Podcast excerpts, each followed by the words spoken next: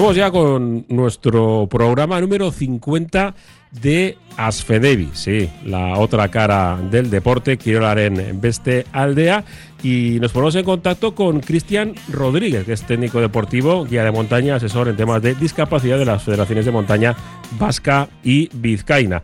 Y nos va a hablar en el día de hoy eh, de montaña inclusiva, Ibilki, del cual es miembro fundador y uno de sus últimos proyectos en los Andes, ascendiendo montañas de más de 6.000 metros con personas ciegas de Euskadi y Argentina. Cristian, ¿qué tal? Arracha Aldeo, buenas tardes. Buenas tardes, ¿qué tal? Mucho gusto. Bueno, pues. Aquí estamos otra vez para mm, contar. Me refiero que eh, esta presentación, el que no conozca, pues bueno, pues eh, este trabajo ¿no? que, lleváis haciendo, eh, se puede pensar, dice, uh, ascensiones sin, con, con, la dificultad que entraña, ¿no? La misma, implícita, es decir, pues añadiendo, ¿no? otra serie de, cuestiones que lo dificultan incluso aún más, ¿no? Mm. Bueno, yo creo que, que la verdad es que se dramatiza bastante todo el tema de lo que es la discapacidad y la montaña en sí, ¿no? Casi siempre nos vienen a contar historias como muy épicas, pero en realidad pues lo que se vive ahí es algo pues muy tranquilo, muy natural, salvo excepciones obviamente, pero creo que uno de los trabajos que queremos nosotros hacer pues es precisamente eso, de, dramatizar el tema de la discapacidad y de la montaña. Mm, ¿Y cómo te inicias eh, a trabajar con personas con discapacidad en, el monte, en la montaña? Mm, bueno, esto viene de muchos años atrás, igual hace unos 20 años o así. En mi país, en Guatemala, em, aprendimos a hacer montaña eh, durante la guerra. Entonces era pues, bastante más complejo, ¿no? Porque no, no podíamos ir por una ruta normal, por decirlo así, sino que pues que siempre escondiéndonos eh, tanto de la guerrilla como del ejército, de los paramilitares, siempre campo otra vez, a veces de noche, escondiéndonos en cuevas, rocas, bueno, que lo aprendimos a hacer de una manera muy ruda, ¿no? Eh, así que durante ese tiempo fuimos conociendo eh, personas que se lesionaron de alguna manera o eh, algunos incluso por haber pisado minas antipersona y, y pues estaban dispuestos a seguir haciendo montaña y eran pues nuestros compañeros de siempre y, y nada pues simplemente armábamos los grupos e íbamos. O sea no jamás pensábamos en hacer el tema trabajar inclusión ni nada por el estilo. O sea ni siquiera conocíamos esos términos. Simplemente pues eran personas que, que eran de nuestro entorno y pues que querían hacer algo y íbamos. Y así fue que comenzamos. Eh, ya una manera un poquito más, eh, más normalizada, por decirlo así, fue cuando el Comité de Prosiegos de Guatemala nos invita a hacer una, una pequeña expedición con personas ciegas a un volcán. Ellos la idea que tenían era subir a un volcán para, para contemplar el amanecer. Y claro, a nosotros nos parece una cosa como muy rara, pero bueno, dijimos, pues entrémosle, ¿no? Nos, nos gusta la idea. No teníamos ni la menor idea de cómo guiar a una persona ciega en la ciudad, mucho menos en el monte, y ellas pues tampoco, pero fue un trabajo conjunto que la verdad es que aprendimos muchísimo y, pues desde ahí comenzamos a organizar ya actividades cada vez más eh, constantes y, bueno, de eso ha resultado pues que yo me al final me, me dedique a eso. Mm. Eh, Cristian, lo, cuentas de una forma supernatural, ¿no? Parece como que eh, uno estaba predestinado a, hacer este trabajo, por así decirlo.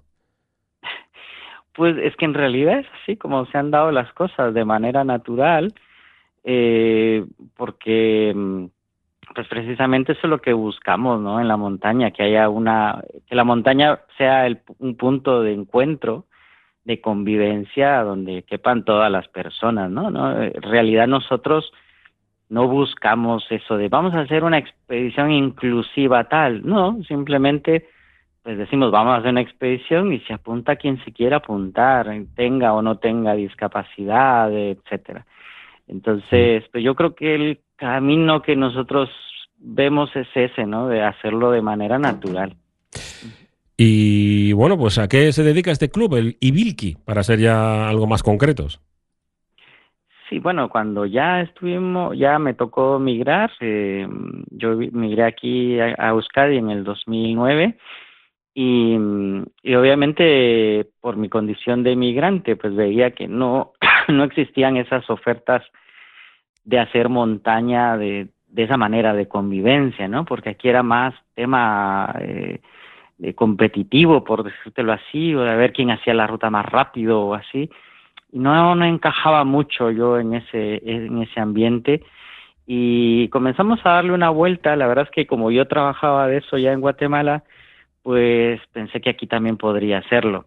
Eh, claro, aquí me topo con el tema de que para aquí, pues para hacer cualquier cosa hay que tener titulaciones, ¿no? Así que me meto a estudiar el técnico deportivo de montaña y pues durante ese proceso, pues con otros estudiantes de, de, Miguela, pues hemos pensado en hacer algo con esta con este objetivo y así que así nació Ibilki de, estudiantes de la carrera de técnico deportivo de montaña. Y, nada desde un principio pues dijimos vamos a trabajar los temas que pues ya que conocemos no ya teníamos experiencia en temas con personas con discapacidad el tema de migración. También estuvimos haciendo prácticas con personas sin hogar, que lo que hacíamos era hacer travesías en los montes de aquí de tres, cuatro días, utilizando pues los pocos recursos que se tenían, ¿no? Porque no, con personas que no tenían ni, ni calzado ni nada para hacer monte, pero bueno, fuimos como adaptándolo. Y de esa manera, pues que se fueron uniendo todas las cosas. Y Eibilki termina siendo eso, un, un club de montaña que trabaja temas transversales, de temas de con discapacidad, personas eh, migrantes, refugiadas, personas sin hogar, eh, y pues también el tema de empoderamiento de las mujeres, que se fue añadiendo también de manera natural, porque resulta que la mayoría de personas que tenían como que esa visión aquí, pues también eran mujeres. Y bueno, sabemos que imparten eh, talleres eh, sobre el guiado y acompañamiento de personas con discapacidad en Euskadi, pero también eh, habéis compartido proyectos con, bueno, pues con personas locales en, países como Noruega, Guatemala, Armenia, Marruecos. cuéntanos, Cristian, un poquito más al respecto. Sí, bueno, la verdad es que cuando yo el contacto que tengo con mi país de Guatemala, pues no, no lo he perdido, ¿no? Siempre era como muy constante y el tema de que ya trabajábamos ahí, el tema de discapacidad, pues también cada cosa nueva que aprendía, dije, mira, eso igual también ahí nos sirve. Entonces, cada viaje que, yo, que hacíamos a mi país, pues seguía contactando con las mismas asociaciones, instituciones que trabajaban el tema y comenzamos a dar talleres a, a personas locales y a guías locales. Eso fue en Guatemala, pero pronto también pues fuimos conociendo eh, por decirte algo, aquí íbamos con una persona ciega al monte, aquí en Euskadi hablo, y era una persona inmigrante de, de Marruecos y que a ella nunca se le había ocurrido hacer montaña en su vida porque era del desierto, ¿no? Entonces me dice, oye, igual esto lo podemos hacer ahí. pues comenzamos a armar una expedición eh, de manera conjunta con una asociación de personas ciegas de Marruecos. Entonces, fue un proyecto donde unimos montañas tanto de Euskadi como de Marruecos y, fue, fue un intercambio intercultural súper bonito, ¿no? Entonces ya nuestra idea de ir a hacer montaña a otros países ya no era que de ir a poner la, la bandera de conquista, ¿no? Así que es medio colonizadora, sino que ir y trabajar con, pues, de manera conjunta con las personas locales. Y así es como, pues poco a poco hemos estado trabajando, pues en Armenia, como lo has dicho, pues también hemos tenido colaboraciones en, en Noruega, en República Checa, pero principalmente en Guatemala y en Marruecos. Mm, de Marruecos creo que con documental incluido, ¿no? ¿Se va a estrenar pronto? Pues sí, eh, ese mismo proyecto que te comenté con personas tanto locales de ahí como de aquí, eh, se estuvo grabando durante un año y ahora está en proceso un documental que, que, que, nos, lo, nos lo patrocinó la Federación de Montaña de Vizcaya y esperamos que se, que se bueno, no esperamos, se va a presentar en el Mendifilm de, de este año 2023. Ya en el Mendifilm anterior se hizo una presentación de un avance, se, se comentó un poquito lo que se hizo y bueno, la gente quedó encantada con cinco minutos que hemos mostrado y hablado Así que pues hay bastante expectativa para este documental. Mm, perfecto. Que lleva por nombre Fe Ciega. Fe ciega. confianza ciega. Extraordinario. la última expedición inclusiva que eh, pudiste realizar fue a los Andes, a, eh, concretamente, bueno, en Argentina, ¿no? ¿Por qué? Eh, pues el lugar y los objetivos que, tenía esta, esta expedición. Sí, pues siguiendo el mismo hilo de, esto de trabajar con personas locales, de repente pensábamos en hacer alguna expedición hacia un otro lugar y, no nos no buscamos realmente a nosotros nos encontraron desde Argentina una asociación que se llama por más inclusión en el deporte. Es una asociación de Buenos Aires que trabaja el tema de deporte y discapacidad pero las personas que trabajan el tema eran montañeros y no, no lo habían unido todavía a sus proyectos. Entonces comenzaron a informarse un poco y dieron con, con nosotros. Eh, a mí pues, me fueron comentando qué querían hacer y etcétera y esto terminó en que les impartí dos talleres online como el tema de pues herramientas y etcétera para llevar a cabo los la idea que tenían y la verdad es que se pusieron a trabajar desde el momento y hicieron cosas muy bonitas y perdón y desde un principio pues estaban ahí oigan que tienen que venir y tienen que venir y de repente pues dijimos, bueno, pues nos vamos y pero claro, cuando es como aquí cuando dices, bueno, vamos a tomar un café un día, ¿no? Y al final nunca lo haces, pero eh, de repente vimos que estaba una oportunidad compramos los billetes, ya les comentamos, oye, vamos a estar ahí de tal fecha a tal fecha y se quedaron alucinados, ¿no? Así como, oiga, que, que no pensamos que era de verdad y mm, pues comenzamos a armar un proyecto. La verdad es que fue algo muy rápido. En tres meses armamos un proyecto con la idea principal pues del intercambio intercultural, teniendo la montaña, pues eso, como un punto de encuentro. Logramos unir en el, en el camino a la Escuela de Montaña de Argentina, a quienes les dimos también unos talleres y les presentamos el proyecto, eh, dimos los talleres tanto personalmente como, como online. Y la presentación del proyecto pues era eh, intentar ascender dos montañas de 6.000 metros, uno que se llama el volcán Galán, que también conocido como Galán, y otro que es el Nevado Laguna Blanca. Estás hablando de, bueno, de dificultad grande, ¿no? Porque creo que son de, de 6.000 metros, si no me equivoco. Sí, eh, bueno, el volcán Galán tiene poquito menos, pero por 10 metros no llega a 6000 y el otro por 10 metros lo supera. Em, en realidad nos fijamos en estos montes porque entre los Andes, bueno, en los Andes, entre lo que es Argentina y, y, Chile, hay una, está pues toda la, cordillera de los Andes que tiene muchos seis miles, no sé, más de 40 por ahí, pero nos fijamos justamente en los dos únicos seis miles que están afuera de, de, esa columna, por decirte así. Son dos seis miles que estaban bastante alejados de, de también de todo lo que es el comercio de montaña, ¿no? Porque ahora, pues hacer montañas, sobre todo las más altas, pues conlleva toda una serie de permisos, de pues contrataciones, de intermediarios, y etcétera, y pues queríamos alejarnos de eso un poquito. Así que pues justamente las dos montañas que elegimos eran las montañas que menos exploradas estaban con el tema turístico. De hecho, el primer volcán, el Galán, eh, oficialmente solo tenía 30 ascensos en toda su historia y el Nevado Laguna Blanca únicamente 10. Así que, pues aparte de eso, pues también son montañas que tenían eh, una importancia muy grande para los, para los incas, ya que unos arqueólogos han encontrado en ambas montañas vestigios de construcciones incas y también figuras e incluso, ah, incluso momias a esas altitudes. Entonces, nos fijamos mucho en ese sentido. Eh, sí que nos pusimos, estuvimos contactando a arqueólogos de alta montaña y personas pues que se dedican a esto y pues básicamente la recomendación vino de ellos. Eh, incluso nos acompañaron en algunos de estos ascensos y la verdad es que fue algo increíble, increíble, increíble. Mm. Bueno, para, para, ir terminando, porque bueno, pues eh, yo creo que la historia, es sobre todo de, casi arqueológica, pues tiene, tiene muchas variables, pero para, como digo, para ir terminando, eh, dinero.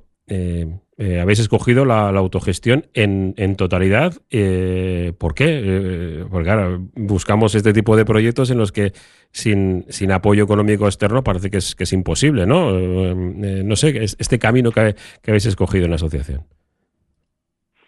Sí, bueno, el tema de autogestionarlo fue pues precisamente porque íbamos a lugares donde nosotros escogíamos a dónde ir y qué hacer. por general ahora si quieres hacer un monte X eh, así de estas magnitudes, pues te exigen eh, aclimatarte al, en el mismo sitio, ¿no? Subiendo, bajando y así. Pero nosotros, a la manera que lo queríamos hacer, fue visitando otras montañas previas para ir aclimatando. Hicimos unos recorridos muy curiosos en, en algunas eh, un lugar que le llamaban piedra, campo de piedra Pómez, que es unas estructuras con unas formaciones alucinantes de una colada de lava volcánica que tiene casi 72 kilómetros de, de, largo. Y es un área protegida, eh, no protegida por el gobierno, sino protegida por comunidades indígenas y pues fue la idea de tomar contacto con ellas, de hablar con ellas y ver hasta dónde nos permitían llegar. Cosa que si hubiéramos ido con un tipo de una empresa, pues no hubieran sido tan abiertos, ¿no? Entonces, de esta manera creo que entramos a lugares mucho más interesantes. Eh, sí que también eh, al hacerlo de manera autogestionada, pues obviamente los costos bajaban muchísimo porque pues no pagábamos los permisos que hay que pagar, etcétera, etcétera.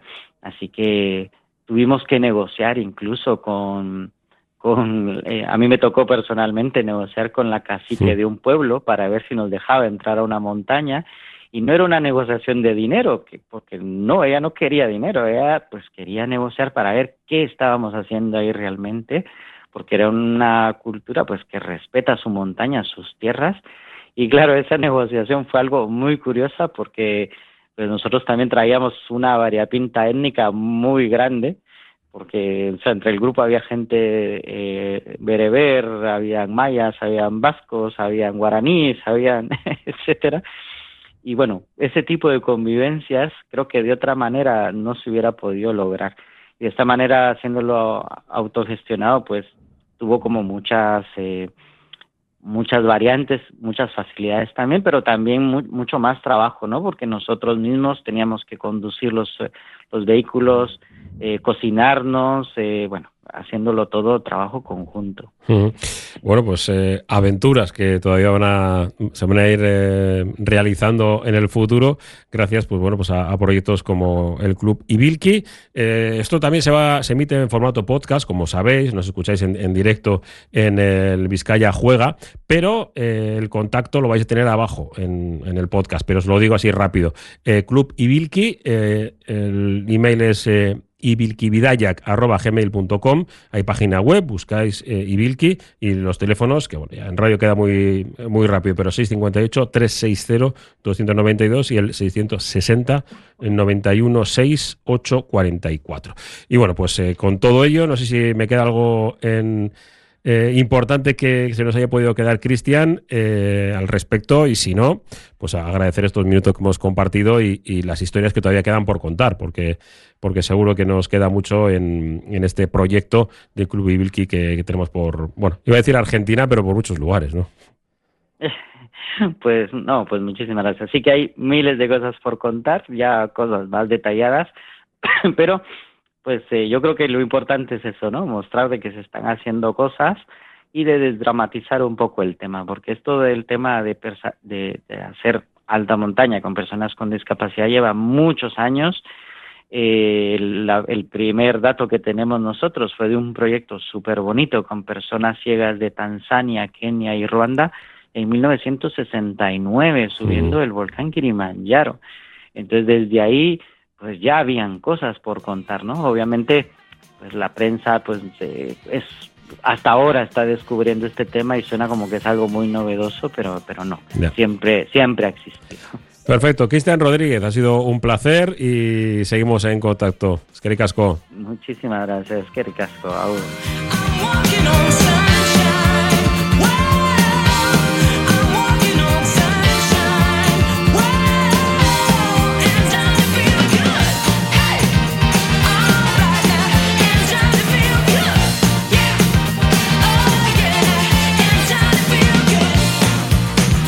Seguimos caminando. Walking on Sunshine con Katrina on the Waves. Vizcaya juega.